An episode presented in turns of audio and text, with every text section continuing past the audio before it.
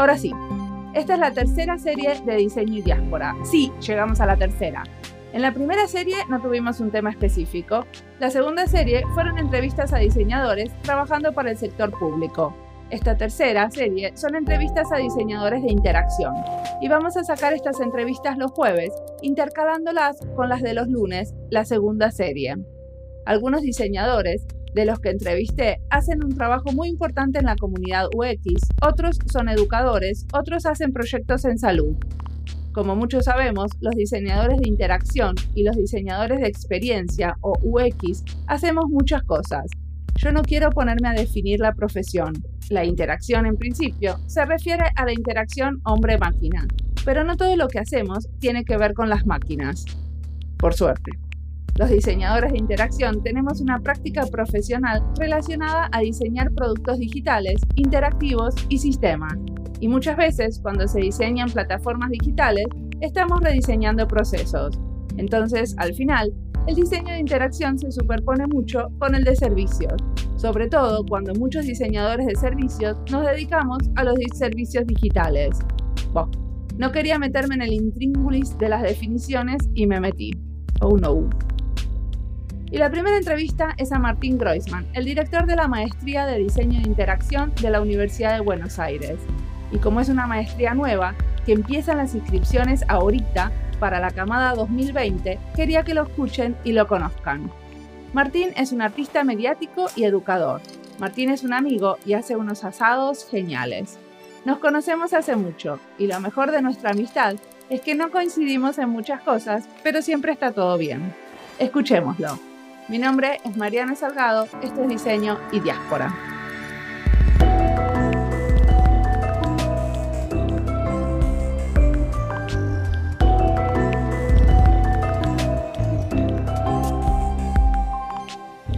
¿Querés presentarte?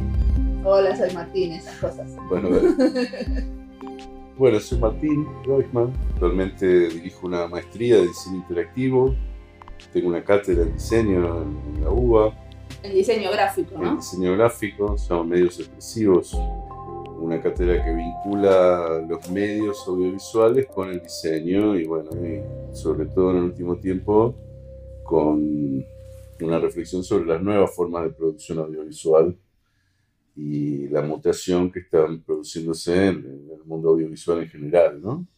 ¿Y cuáles son las nuevas formas de expresión audiovisual?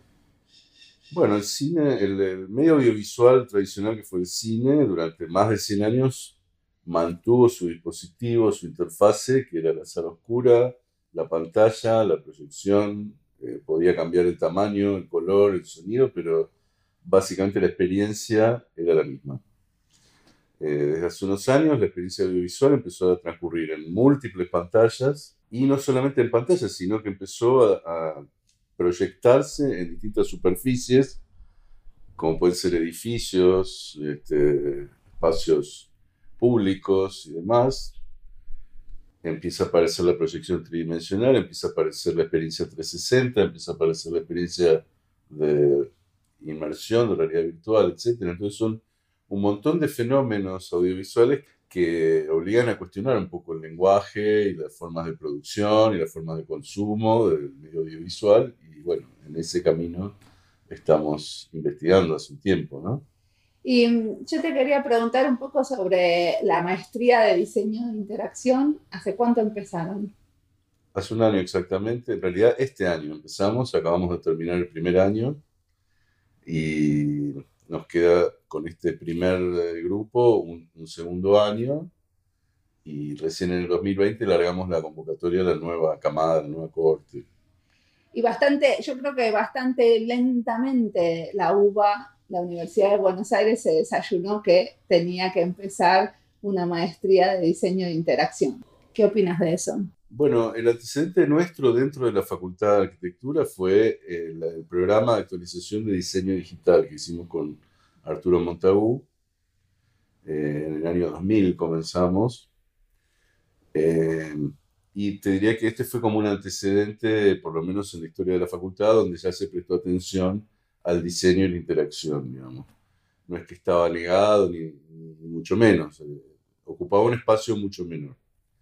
Después empezaron a aparecer otras ofertas que empiezan a pensar la confluencia, que empiezan a pensar la multiplicidad del campo del diseño, pero bueno, digamos, un enfoque sistemático pensado donde todas las áreas del proyectuales convergen en un mismo espacio como nosotros lo pensamos, no había hasta ese momento, ¿no? Pero fue muy bien recibido, está teniendo muy buenas eh, repercusiones. Eh. ¿Fue muy bien recibido, decís, porque se anotaron muchos estudiantes? Se anotaron muchos estudiantes y los estudiantes que se anotaron no se fueron. digamos, de 30 se anotaron y habrán bajado 3, 4, digamos. Sí. Eh, eso es un buen indicador de que hay interés, de que está bien. Y bueno, hemos logrado crear un grupo interesante de docentes en el que vos formas parte y, que bueno, y que nos has ayudado mucho también a pensar cómo, cómo organizar toda esta cuestión, ¿no? que es tan nueva y no hay fórmulas demasiado definidas ¿no? de cómo hacerlo. Sí, bueno, de hecho es una novedad que haya una maestría de diseño de interacción en Latinoamérica, ¿no? ¿Es la única? Con estas características creo que sí. ¿Cuáles son las características?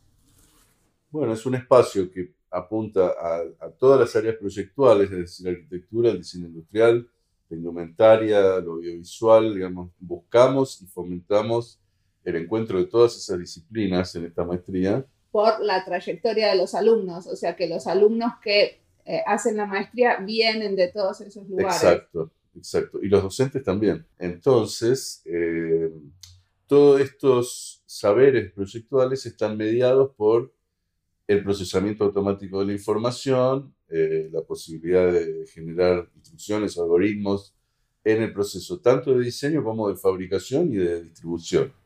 Entonces, esto abarca la domótica, la robótica, eh, los medios interactivos, eh, la ropa inteligente, en fin, hay como un montón de campos en los que el diseño de interacción puede participar y hacia eso estamos apuntando. Ok, ¿y cuánto de la carrera también se dedica a la experiencia de usuario? Bueno, eso es un concepto que está presente en todos los eh, procesos. Lo que pasa es que, por lo menos hasta este momento, tengo la impresión de que el concepto de experiencia de usuario fue como apropiado por un sector del diseño que está muy vinculado al diseño de web y, digamos, de lo que sucede en una pantalla, cuando en realidad yo creo que todos los que trabajan en el diseño piensan en el usuario y piensan en, cómo una persona debe interactuar con el sistema, ¿no? Me parece que hay una cuestión de nomenclaturas o de apropiaciones de conceptos, pero que quizá hay muchas más coincidencias de las que en general vemos, ¿no? Lo que pasa es que también hay como diferentes maneras de hacer diseño de interacción, ¿no es cierto? Y los que se dedican más a la experiencia del usuario tienen como más iteraciones con la gente en el proceso de diseño. Depende cómo sea el enfoque de la carrera, cuánto de eso se aprenda o cuánto, o cuánto se dediquen a otro tipo de exploraciones. Sí, nosotros tratamos de apuntar hacia ese sistema, digamos, esa manera de entender un proceso en el que permanentemente se incluye la participación como forma de verificación, como forma de, orientación del diseño, ¿no? No es algo que se piensa en un momento y se resuelve independientemente de la realidad. En ese sentido, eh, insistimos mucho con eso y además esta maestría tiene como objetivo producir proyectos, no tesis teóricas. O sea, en nuestra maestría cada alumno tiene que desarrollar un proyecto y ese proyecto tiene que estar anclado en algún concepto de algún problema de la comunidad, con algún grupo específico, eh, resolviendo alguna problemática y dialogando con algún espacio de la comunidad en el cual puedan desarrollar algún proyecto. Así que en ese sentido estamos bastante atentos a que se produzca ese, ese ida y vuelta, esa iteración. Y que los chicos escriban tesis que sean, eh, que estén basadas en ese proyecto. Exacto. De investigación-acción. Exactamente. La tesis es un relato de lo que ellos van a producir como proyecto. De eso yo lo sé porque estoy justamente ayudando en el curso que se dedica a, a las tesis de maestría. Entonces, pero decime algunas cosas que no sé y que me interesa preguntarte. Por ejemplo, ¿por qué la gente decide hacer una maestría de diseño de interacción? Los que están más vinculados al diseño, a la experiencia de usuario, digamos, eh, entienden mucho más de qué hablamos cuando hablamos de interacción, pero hay arquitectos o hay gente de, diseño industrial y demás que están atentos a lo que sucede y están viendo que hay cosas que tienen que empezar a saber. Eh, y algo que cambió mucho los procesos de producción y los procesos de diseño es todo el mundo de los Fab Labs y de los laboratorios de fabricación digital, ¿no? Entonces, y eso es algo muy vinculado a nuestra maestría, o sea, todo lo que es el diseñar desde un concepto de diseño paramétrico, donde la máquina genera cálculos independientemente de las ideas que uno le propone, a la fabricación de objetos digitales, a la Internet de los objetos, donde vos podés controlar procesos y objetos a distancia.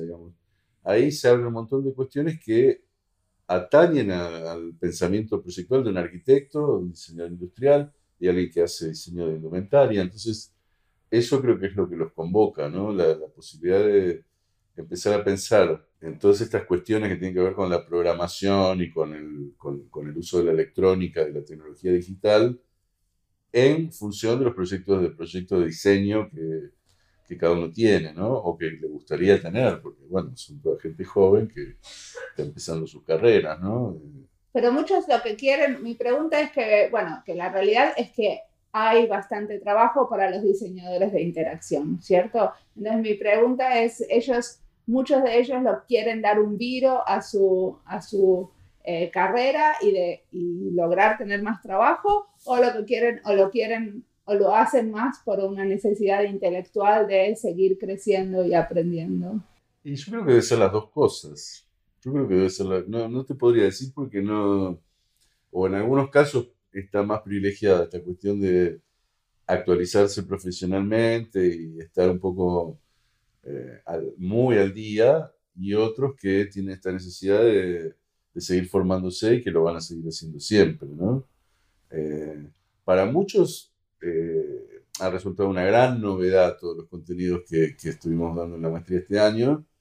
Y para otros no tanto, como que otros ya están más en sintonía, ya más metidos en la cosa. Yo creo que todos buscan mejorar su situación, tener más trabajo y tener más este, posibilidades profesionales, ¿no? Una cosa que a mí me, me resultó como súper interesante cuando fui a dar clases a la maestría es que es muy internacional, porque hay, hay muchos latinoamericanos de diferentes lugares, que la proporción de argentinos, si no me equivoco, es como la mitad y el resto son extranjeros.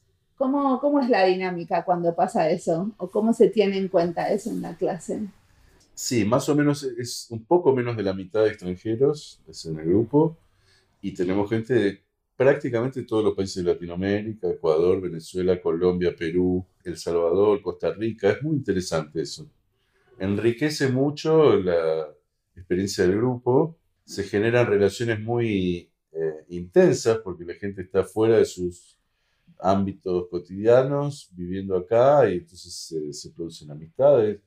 En algunos casos se han conseguido becas de sus gobiernos para formarse en el exterior, otros se lo banca la familia, otros eh, trabajan por su cuenta. Y en general tienen ganas de quedarse en Argentina y es un proyecto de vida la, eh, haber emigrado o la idea es venir a estudiar y volver. Creo que la mayoría se van a volver a sus lugares.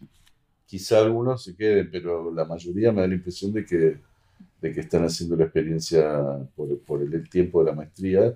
Todavía no podemos sacar muchas conclusiones porque es el primer año, así que veremos con el tiempo cómo se va dando, pero ha enriquecido mucho eh, la, experiencia grupal, el hecho de que haya tantos extranjeros. Creo que han hecho buenos, eh, hay muchos trabajos que, que, realizan en equipo y entonces ahí es donde se dan los intercambios y donde se conocen mejor, ¿no? ¿Y en qué sentido? Vos hablabas de que esta maestría es diferente de otras y hay muchas cosas que ustedes plantearon diferente, ¿no? Eh, visto desde afuera, por ejemplo, a mí me da la sensación, decime si me equivoco, que tienen un, un, lineamiento muy artístico y que tienen muchas materias que eh, tienen que ver con, eh, con una exploración artística. Nosotros intentamos articular eh, en esta maestría de diseño un diálogo constante con el arte, la ciencia y la tecnología. El diseño, digamos, no, no es imposible pensarlo como un elemento aislado de la cultura, sino que está en diálogo y en construcción permanente con estos espacios, básicamente, del arte, la ciencia y la tecnología. Bueno, a ver, dame un ejemplo en donde unieron la tecnología y el diseño. ¿Qué hicieron? Bueno, eh, hicimos unas experiencias de biodiseño con una docente italiana que es especialista en este tema, en donde se produjo una experiencia de, de creación de bacterias, hongos y demás elementos vivos, y a partir de, esas, eh, de esos cultivos se generaron proyectos conceptuales. Entonces ella lo que conectó fue la, creación de, vida a partir del cultivo de determinadas bacterias y hongos y demás, y de la forma que surgían de esos contenidos, propuso que se desarrollaran eh, ideas conceptuales de diseño. Entonces algunos desarrollaron un videojuego basado en ese espacio, otros desarrollaron una indumentaria, un alga que crece y va generando un tejido, en fin, como que eh, se tomó del campo del, bio, del, de lo biológico y se llevó a un espacio entre el diseño y el arte, exacto. Después de tecnología, bueno, se trabajó con fábrica corte láser, se armó un proyecto colectivo que fue una estructura que fue colgada en el patio central de la facultad, que, que es, eh, está basada en la estructura matemática Voronoi, y eh, le pusimos LEDs adentro, que todo el mundo lo empezó a llamar la lámpara, que bueno, fue una linda experiencia porque implicó desde el diseño paramétrico a la fabricación digital, todo el proceso, corte láser, el armado lo hicimos todos juntos. Una cosa que para mí fue muy importante cuando yo hacía mi maestría en, en Finlandia eran los talleres, era tener espacios para eh, trabajar en equipo con maquinaria industrial que me permitía como hacer y explorar también con las manos. Eh, ¿Cómo hacen los alumnos de hoy en día? Bueno, nosotros no, en la facultad no contamos con máquinas para producir, pero sí tenemos convenios y relaciones con otros espacios que nos facilitan el uso de máquinas, a veces eh, de impresoras 3D o de corte láser. Y bueno, y así nos vamos a ir manejando. Hemos hecho laboratorios de sonido, en donde desarrollaron como instrumentos interactivos. Bueno, todo instrumento es interactivo, ¿no? por ahí. Pero, digamos, la idea era desarrollar instrumentos que, que incluyeran algún sistema electrónico dentro de su funcionamiento. Eh, se trabaja mucho con el reciclado. Eh, ¿Y ahora, ahora empiezan otros 30, eh, 35 alumnos? Ahora nos vamos a dedicar a apuntalar el proyecto de cada uno porque esta es otra característica de esta maestría, que es que nosotros les propusimos trabajar en el proyecto final desde el día 1. Entonces ellos terminan este primer año con el plan del proyecto final ya organizado. La idea, en el mejor de los casos, con máximo optimismo, es que ellos puedan durante este año que viene terminar su proyecto, hacerlo y terminarlo y entonces terminar de cursar y presentar el trabajo final, cosa que en general no pasa en las maestrías, la gente empieza a desarrollar su tesis cuando termina los dos años del cursado. Entonces nosotros acá estamos como tratando de, en un poco, en un punto, acelerar ciertos procesos y en otro punto aprovechar este momento de concentración que ellos tienen de, de dedicarse tres horas, tres veces por semana y prácticamente toda la semana inmersos en su proyecto. Entonces, en este segundo año, en lugar de convocar una nueva camada, nos vamos a concentrar en el trabajo de este grupo. Pero eh, ellos, ellos que empezaron a hablar de ahora, en este segundo año, ellos no tienen nuevas materias, se van a concentrar en su proyecto de tesis. La primera mitad del año tienen algunas pocas materias, pero la mayoría del año van a trabajar en su tesis. O sea, tienen algún apoyo de diferentes sí, va a haber profesores. Tutores van a tener su director de tesis, pero además van a tener tutores técnicos en distintos aspectos que los puedan ayudar en el desarrollo de su proyecto. Y te quería decir algo para, antes de olvidarme, que es eh, que, cuál es uno de los elementos diferenciales de esta maestría. Eh, tiene que ver con una idea que, que se me ocurrió a partir de mi formación. Yo soy psicólogo de grado, ¿no? estudio de grado. Hace muchos años me recibí de psicólogo, estudié mucho psicoanálisis, después no me dediqué a eso, me dediqué al audiovisual, pero siempre me quedó como este pensamiento, ¿no? Y una de las ideas fue incluir el discurso del psicoanálisis dentro de la maestría. Entonces convocamos una psicoanalista que a su vez está muy vinculada al pensamiento artístico y al análisis de, cine, o sea, tiene una, una pata no en el diseño, pero sí en el campo artístico. Y nos pareció importante que introdujera cuestiones que tienen que ver con el pensamiento psicoanalítico dentro de esta maestría, sobre todo para construir cuál es el usuario en el cual nosotros estamos pensando cuando diseñamos.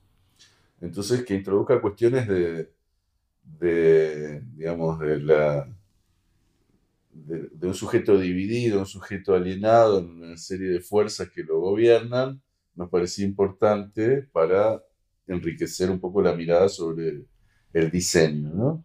Bueno, y aparte los psicoanalistas tienen eso de estar eh, todo el tiempo investigando cuál es el deseo de la persona.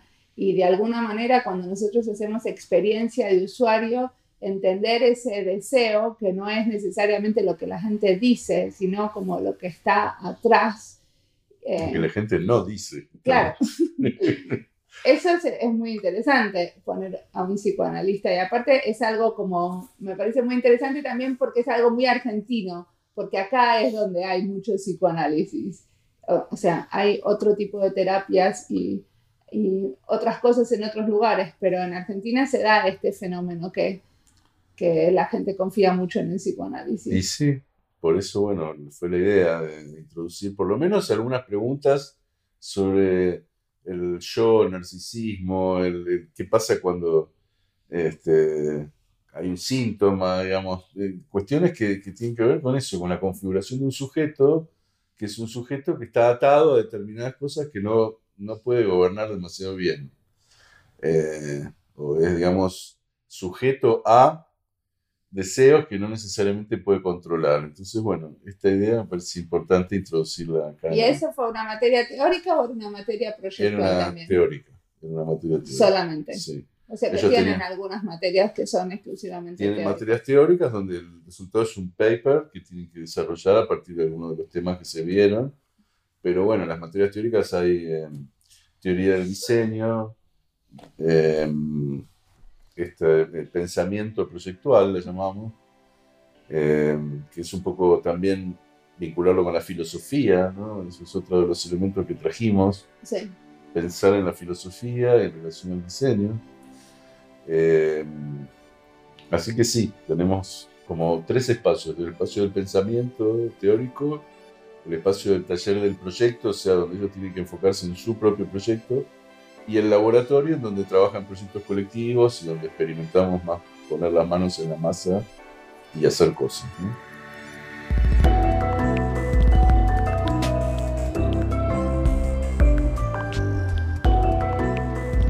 La carrera es una mezcla de varias disciplinas y hace a los alumnos embeberse de prácticas emergentes como el bioarte. Los estudiantes estuvieron creando con bacterias y hongos. Yo en mi casa fermento, tengo un amigo escocés que hace bioarte que estuvo viviendo con nosotros los últimos tres meses. Fermentamos de todo y me encanta ver cómo salen las burbujitas y las cosas se transforman con el tiempo. A mis hijos no les gusta nada lo que hago, porque de golpe están solos en el living y escuchan plop y un poco de aire que salió del repollo. Aparte tiene un olor bastante feucho. Bueno, sigamos con la maestría. Incorporan, por ejemplo, el discurso psicoanalítico al diseño de interacción. Para los oyentes que no conocen Argentina, les cuento que tenemos la mayor cantidad de psicoanalistas por habitantes en el mundo, incluso si lo comparamos con Francia. Entonces, adoptar el psicoanálisis como un elemento para el diseño de interacción sale muy natural. Sería interesante ver los resultados cuando los primeros alumnos se reciban. Sigamos escuchando. Eso de no hacer una maestría para crear gente que encaje bien en el mercado de hoy, para mí es muy importante porque la realidad es que cuando la gente se recibe, el mercado del diseño va a ser muy diferente. Entonces, la universidad para mí no tiene el rol de solamente armar profesionales que encajen en el mercado. sino armar profesionales que puedan ir un paso más allá y llevar a la industria a hacer un tipo de exploraciones y un tipo de innovación que no están haciendo. Y ese sería el ideal. Eh, o por lo menos es eso. Y por el perfil de los profesores que convocamos y de la gente que rodea un poco todo el, el proyecto, me parece que está claro que va por ahí, ¿no? Toda la gente que hemos llamado, gente que está, por un lado, muy bien ubicada profesionalmente, pero al mismo tiempo con un discurso personal, con ideas propias, cada uno desde su lugar, ¿no? Eduardo aportó un montón. Hay un montón de docentes. ¿Cuántos son en total? Son más de 25, son como 26 docentes. ¿Y cada uno da su propio curso? O sea que son 26 cursos por lo menos. Eh, en algunos casos se, se unen, pero, pero sí, son, no son 26 cursos, son eh, hay talleres, hay laboratorios y hay materias teóricas. Entre esos tres espacios se reparte toda esta gente. Eh, lo que pasó, que ¿por qué se multiplicó la cantidad de docentes? Porque en lugar de hacer materias de ocho clases de cuatro horas, decidimos hacer materias de cuatro clases de cuatro horas. ¿Para qué? Para que durante el primer año ellos tuvieran una mirada de todo el contenido y no tuvieran la mitad y la otra mitad el año siguiente. Entonces, al partir en cuatro, decidimos que hubiera dos versiones de la misma materia, o sea, la da uno y después la da otro. Entonces, eso también creo que agrega diversidad y agrega... Ah, yo no sabía. Entonces hay un competidor mío que dio la tesis al mismo tiempo que yo. Eso no me lo contaste. No, competidores no, no, no. Pero sí... Eh, por ahí ellos trabajaron la tesis, la trabajaron con vos, la trabajaron con Eduardo, la trabajaron con María Ledesma. O sea, con, cada uno van abordando el problema de la tesis de distintos lugares. No es que cada uno lo trabaja de otro lado. Pobre gente. No, yo creo que ellos han agradecido mucho cada uno de los, de los aportes que recibieron. Me parece que toda. Y los profes también están muy contentos con la, con la maestría. Así que yo creo que en general eso hace que que todo vaya para adelante, ¿no? Eh, siempre aparece alguna crítica, siempre hay algo mejorable, eso lo sabemos perfectamente. Pero los profes son como yo, que dan una cosita y después se van, porque la realidad es que yo no me siento muy comprometida con la maestría, porque bueno, primero porque no vivo acá y no soy como un profesor permanente. Fui, di una cosa. La mayoría tienen experiencia de cuatro clases de cuatro horas, punto. O sea, como lo que yo hice. Ah, mira. Algunos tienen más horas, pero ocho clases sería como lo máximo que pueden llegar a estar. Así que este, bueno, todo es un proceso de aprendizaje ahora, ¿no? Este, y, al mismo tiempo, bueno, justamente volviendo a, cómo es diseñar una carrera o una maestría y, qué pasa cuando la haces. mientras la haces, vas verificando cosas que están bien y cosas que están mal, ¿no? ¿Te están pidiendo feedback a los alumnos? Sí, hay una encuesta oficial de la escuela de posgrado que la maneja la escuela de posgrado y nosotros tratamos de dialogar con los alumnos de una manera no muy sistemática, pero sí tratando de detectar eh, quejas, malestares, eh, cuestiones que, por ahí se pueden mejorar, eso. Todo el tiempo. Y sí, sí, es importante. Bueno, Ale, Ale Papa, que es el coordinador, está al pie del cañón y está en un diálogo constante porque está todo el tiempo con ellos y recibe bastante todo lo, bueno y lo malo, ¿viste? Como que, que lo malo que está haciendo un trabajo impecable. Impecable y bueno, ha sido justamente en la encuesta, ha, sido hiper bien calificado, así que este, todo, todo, todo hace ver que, que sí, que la gente está muy, ah. muy contenta con él, yo también. Y bueno, son esas cosas. Yo a él lo conozco hace muchos años, porque es docente de mi cátedra hace muchos años. Y con él hemos emprendido otros proyectos fuera de la facultad con los que nos entendimos muy bien. Entonces, cuando me surgió este proyecto, no dudé en llamarlo y bueno, lo bien que hice. Lo bien que hice. Muy bien. Y ahora contame otra cosa. Aparte de eso, estás haciendo un postdoctorado en Brasil. Así es. Me da muchísima curiosidad. ¿Es un postdoctorado en qué? en diseño, pero en diseño interactivo, pero vinculado a los medios, ¿no? Eh, en Brasil... Eh, ¿En qué universidades? La universidad es la Universidad Federal de Goiás, eh, que es en el estado de Goiás, la ciudad se llama Goiânia, está a unos 300 kilómetros de Brasilia, em, y en esta universidad tienen un Media Lab que es, eh, dicho por mucha gente, el Media Lab más importante de Brasil. Es un espacio de investigación y experimentación en robótica, realidad virtual, drones, eh, en fin. ¿Y tu trabajo sobre qué es?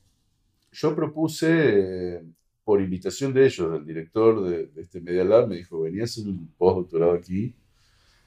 Em, yo propuse un proyecto que consiste en eh, un análisis de la arquitectura y el diseño brasilero de los años 50, básicamente Niemeyer, Lina Bobardi y Burle Marx, más o menos esos tres eh, personajes, em, considerándolos como los eh, diseñadores que imaginaron el futuro. Los, entonces, es como una especie de análisis de los imaginarios del futuro en los años 50, a partir del análisis de estas obras. Lo tengo a Niemeyer ahí muy cerca. En Brasilia. Claro.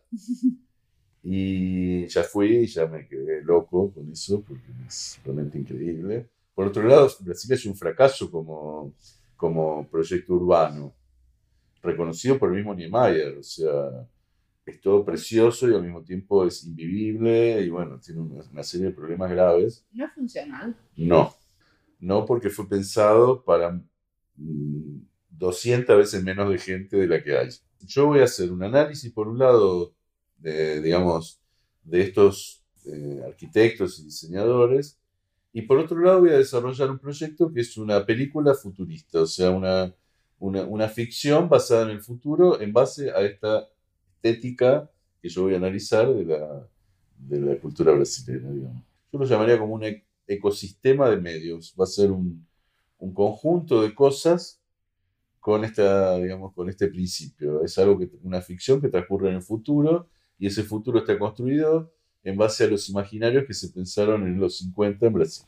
Es muy interesante porque hasta ahora vos no habías trabajado con la ciudad, ¿no? O sea, vos siempre hiciste como esculturas inmersivas antes, pero no, no habías trabajado con, con la ciudad futura, que es un concepto. Exacto, no. Esto es una, como un desafío, una nueva forma de plantearse eso, desafíos, ¿no? A fin de cuentas, ¿Trabajas con un grupo de investigación que está trabajando en Logré la primera vez que fui convocar gente que se interesó en el proyecto y que me están ayudando en la producción, básicamente. ¿En la producción de la investigación o de la película? De la película. La investigación medio que la voy a tener que hacer solo. Voy a tratar de, digamos, de no basarme solamente en libros, internet, sino de asistir a los lugares y registrar mis propias fotos y mis propios registros, pero también es inagotable la cantidad de cosas que hay para ver y demás, pero, pero tampoco soy ni un experto ni, ni pretendo ser un experto de la obra de esta gente, sino tomar algunos elementos y construir con eso algo, ¿no? Pero, pero sí, encontré muy buena recepción, la gente es muy amable y, bueno, ya han recibido muy bien la idea, así que para ello está creciendo mucho el vínculo con la Universidad Federal de Goiás a tal punto que eh, organizamos un simposio internacional de medios interactivos en Buenos Aires, organizado en conjunto con el Media Lab de la UFG y la maestría. Buenísimo. Así que, ¿Y el tema cuál es? El tema que propusimos se llama mutaciones. Está vinculado a los medios interactivos, pero digamos abarca en su sentido más amplio. ¿no? un poco como el perfil de la maestría. Ustedes hicieron algunos otros eh, eventos así eh, fuera de la, o sea, que no son exclusivamente de la maestría, ¿no? Hicimos una serie de, charlas, de mesas redondas eh, organizadas en conjunto con el Centro Cultural de la Ciencia. hicimos una, un, ciclo que se llamó Diseño, Ciencia Ficción, en donde convocamos a artistas, científicos, directores de cine, escultores, con eh, astrofísicos, con especialistas en biotecnología y, generamos cuatro encuentros eh, que estuvieron muy bien también. ¿Y se van todos contentos o hay algún tipo de fricción cuando aparecen estas cosas eh, multidisciplinarias que de alguna manera es bastante nuevo, ¿no? Yo no noté fricción, sí, diferencia por ahí de, pensamiento en algunas cosas, pero no, no hubo situaciones de, confrontación, digamos, ¿no? Quizá hay muchas veces eh, eh, gente de un campo siente que le están invadiendo su campo, ¿no? El científico dice, ¿y este que me viene a hablar a mí? o viceversa, qué sé yo. Pero no, en general a la gente le gusta estos espacios de, de intercambio de convergencia, distintas discusiones, ¿no? Eh, ¿Y los participantes de la maestría lo están usando como parte de su trabajo de maestría? No lo sé. Espero que sí. Asistieron todos, o sea que de alguna manera algo de lo que se dijo les tiene que haber atravesado, ¿no? Claro. Pero hasta que no veamos los resultados, no, no sé. O muchas veces queda una idea plantada que no sabes bien de dónde salió y salió de ahí. Pero... Bueno, pero está muy bueno que ustedes participen también en eventos de educación no formal, ¿no? que no sea solamente las clases, sino que también haya como un poco de intercambio con la comunidad. Exacto, exacto. Por eso, bueno, vamos a seguir con ese ciclo. Y bueno, ese ciclo sobre ese tema ahora va a tener una segunda versión. No sé si va a ser el mismo tema, vamos a seguir vinculando el diseño con la ciencia Puede ser que cambien el Pero puede ser que... Lo que pasa es que el tema de la ciencia ficción es un tema que a mí particularmente en mi tesis de doctorado lo trabajé mucho y lo voy a seguir trabajando ahora mucho más, porque esta cuestión de las visiones del futuro te conecta con, con la ciencia ficción. Y, digamos, la, la, idea mía es de cómo la ciencia ficción prefigura cuestiones que el diseño después toma como modelo, o viceversa. Muchas veces la ciencia ficción toma ideas del diseño y las desarrolla, ¿no? Entonces, bueno, me parece interesante ese lugar de la ficción proyectual, digamos, ¿no? ¿Y cuál es el artista de ciencia ficción que más te inspira cuando haces tus eh, propuestas? Y yo creo que Philip Dick y, y, Orwell, ¿no? Me parece que son los dos que han... bueno, Orwell siempre fue mucho más político, ¿no? Sí, Philip Dick es más... Eh, más crudo, ¿no? Más crudo, menos, hay menos esperanza de todo, pero también tiene un análisis sociopolítico muy fino, ¿no? De la situación. Pero son muchos, Ray Bradbury, qué sé yo, eh, te, diría todos los autores de ciencia ficción han aportado muchísimo, ¿no? Y inclusive hay autores argentinos de ciencia ficción bastante poco conocidos que también, una de las charlas lo convocamos a Pablo Capana, que es un escritor que en su momento fue el que dirigía la colección de una revista, que ahora no recuerdo el nombre, que era de ciencia ficción, y escribió varias historias de ciencia ficción, es un tipo muy brillante. Y bueno, es un campo que nos interesa, entonces, pero probablemente el año que viene sigamos con el C3, que es el Centro Cultural de la Ciencia, desarrollando mesas redondas en alguna línea parecida a la que ya tuvimos pero el, el design fiction tiene muchas cosas. Otra, otra cosa que a mí me parece que a vos te puede interesar mucho es el diseño crítico, que después se transformó en el diseño especulativo. Y, y ahora, por ejemplo, se está hablando mucho, en vez de prototipos, de probóticos, porque están provocando. No, a mí lo del design fiction me, me abrió todo un campo de pensamiento y dije, bueno, yo voy hacia ahí y encontré algunos personajes como un tal Liam Young, que mm, está especializado como en, eh, el análisis de, la arquitectura, pero eh, también desde un lado ficcional. Y entonces ha hecho como unas películas con drones, eh, registrando la arquitectura en Hong Kong y qué sé yo, que son alucinantes, son cosas muy bellas, muy bien hechas, muy siniestras también, viste, como un futurismo oscuro y una cosa hecho con lo que hay, pero llevado como un terreno ficcional. Así que bueno, me parece que yo voy para ahí, por ese lado, ¿no? Y de alguna manera, viste, el, el, episodio que grabamos con Mauricio Corbalán, el que vos escuchaste, eh, tiene eso, que él está haciendo una intervención de diseño a partir de algunos videos que graba con drones. Él hizo unas intervenciones en el Zoológico de Buenos Aires donde graba la situación de la orangutana con drones, que es, bueno, es la manera que ellos tienen de hacer el activismo urbano. Sí, me gustó esa charla, eh, me quedé también con muchas preguntas Me gusta la actitud, me parece que está bueno esa, como mirada cuestionadora, esa, esa idea de una arquitectura crítica. Vos le preguntaste varias veces cómo se financia todo eso, que es difícil de entender, pero igual está bueno, como sea que se haga, que se haga, ¿no? Porque la facultad está muy lejos de todas esas cosas, ¿no? Nosotros en la maestría intentamos hacer un pensamiento crítico, digamos, no, no generar eh, profesionales para el mercado, básicamente, digamos, más allá de que obviamente sabemos que con la formación que reciben van a ser excelentes profesionales, pero por lo menos estamos tratando de apuntar a un discurso crítico en el sentido de, bueno, hay algunos que lo han tomado hasta como tema suyo ético a nivel profesional, este, otros lo toman por el lado de lo ecosustentable, ¿no? como pensar un diseño que se asocie con valores ecológicos. Buenísimo. Bueno, felicitaciones por la maestría. Muchas gracias, gracias a vos por tu aporte, que es enorme. Sigamos trabajando juntos.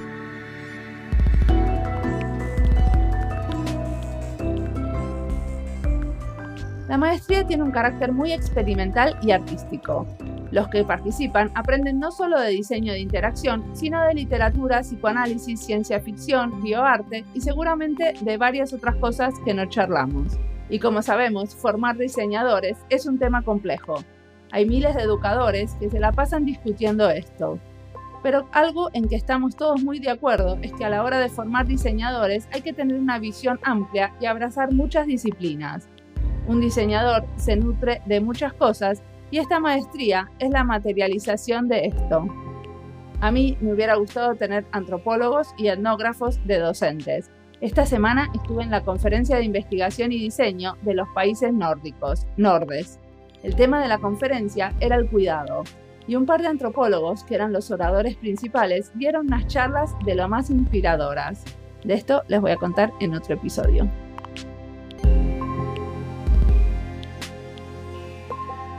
Habrán notado la nueva música de este ciclo de diseño y diáspora. La compuso nuevamente mi amigo el maestro Antonio Zimmerman. La producción del podcast es de Andy Fechi, que también hizo la edición de sonido de este episodio. Este podcast está publicado con licencias de Creative Commons con Attributions y algún día tenemos que explicar qué significa esto, para el que no sabe. A partir de esta semana vamos a publicar dos veces por semana. Pueden escucharnos los lunes en nuestro ciclo de diseño para el sector público y los jueves en esta nueva serie de diseño de interacción. Pueden seguirnos en nuestra cuenta de Twitter Diseño y Diáspora y no olviden recomendarnos. Esto fue Diseño y Diáspora. Nos escuchamos en la próxima.